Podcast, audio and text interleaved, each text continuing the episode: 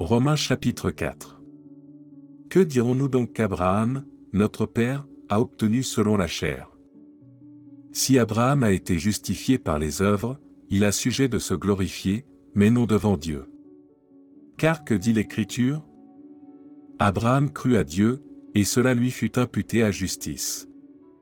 Or, à celui qui fait une œuvre, le salaire est imputé, non comme une grâce, mais comme une chose due, et à celui qui ne fait point d'œuvre, mais qui croit en celui qui justifie l'impie, sa foi lui est imputée à justice. De même David exprime le bonheur de l'homme à qui Dieu impute la justice sans les œuvres.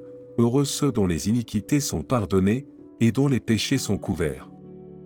Heureux l'homme à qui le Seigneur n'impute pas son péché.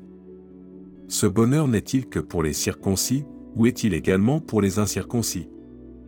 Car nous disons que la foi fut imputée à justice à Abraham.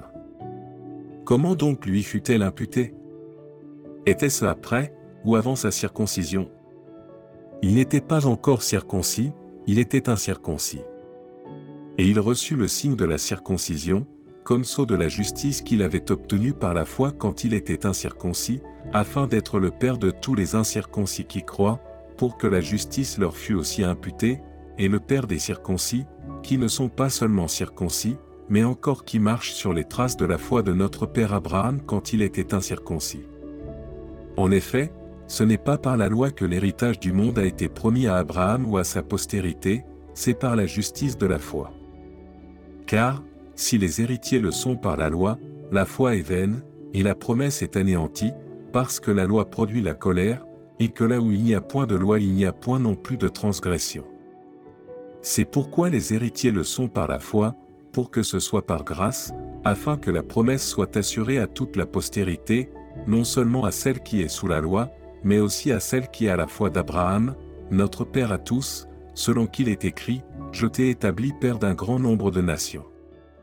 Il est notre Père devant celui auquel il a cru, Dieu, qui donne la vie aux morts, et qui appelle les choses qui ne sont point comme si elles étaient. Espérant contre toute espérance, il crut, en sorte qu'il devint père d'un grand nombre de nations, selon ce qui lui avait été dit, telle sera ta postérité. Et, sans faiblir dans la foi, il ne considéra point que son corps était déjà usé, puisqu'il avait près de cent ans, et que Sarah n'était plus en état d'avoir des enfants.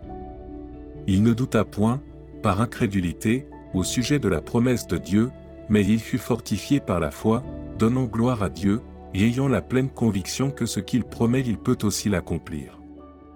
C'est pourquoi cela lui fut imputé à justice. Mais ce n'est pas à cause de lui seul qu'il est écrit que cela lui fut imputé, c'est encore à cause de nous, à qui cela sera imputé, à nous qui croyons en celui qui a ressuscité des morts Jésus notre Seigneur, lequel a été livré pour nos offenses, et est ressuscité pour notre justification.